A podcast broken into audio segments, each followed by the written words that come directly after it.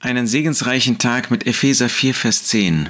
Der hinabgestiegen ist, ist derselbe, der auch hinaufgestiegen ist über alle Himmel, damit er alles erfüllte.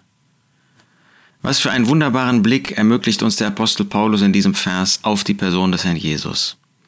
Er ist es wert, dass wir uns an jedem Tag, besonders an jedem ersten Tag der Woche, wenn wir zusammenkommen wollen, um des Herrn zu gedenken in seinem Leiden und in seinem Sterben, dass wir ihn vor unseren Herzen haben.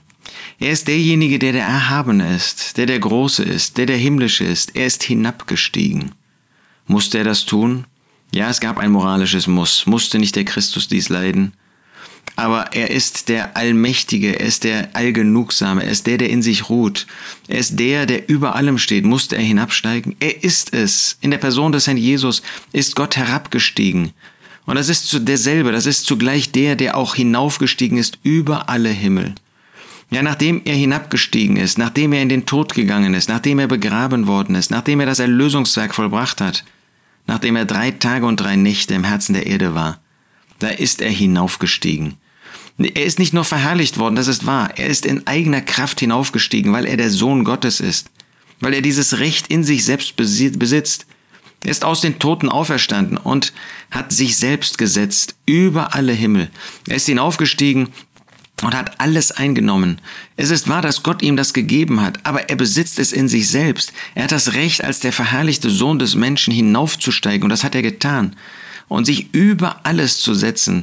Da gibt es nicht irgendein Geschöpf, was sagen könnte, ich stehe über ihm. Ja, der Herr Jesus ist erniedrigt worden, ein wenig unter die Engel. Er war bereit, diesen Platz der Erniedrigung einzunehmen, diesen Platz, in dem er sich selbst zu nichts machte, in dem er sich selbst erniedrigt hat.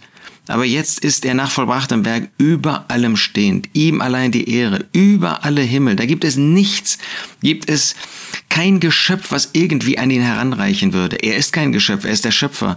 Und als er in die Schöpfung eingetreten ist, dann ist er nie Geschöpf geworden. Er ist und bleibt der Schöpfer.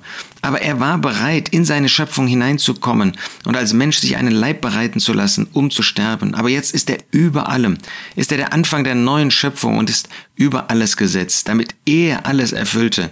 In ihm findet alles seine Erfüllung und er erfüllt alles mit seiner Herrlichkeit, mit seiner Größe. Mit ihm wollen wir uns beschäftigen. Vor ihm wollen wir niederfallen, für ihn wollen wir leben. Der hinabgestiegen ist, ist derselbe, der auch hinaufgestiegen ist über alle Himmel, damit er alles erfüllte.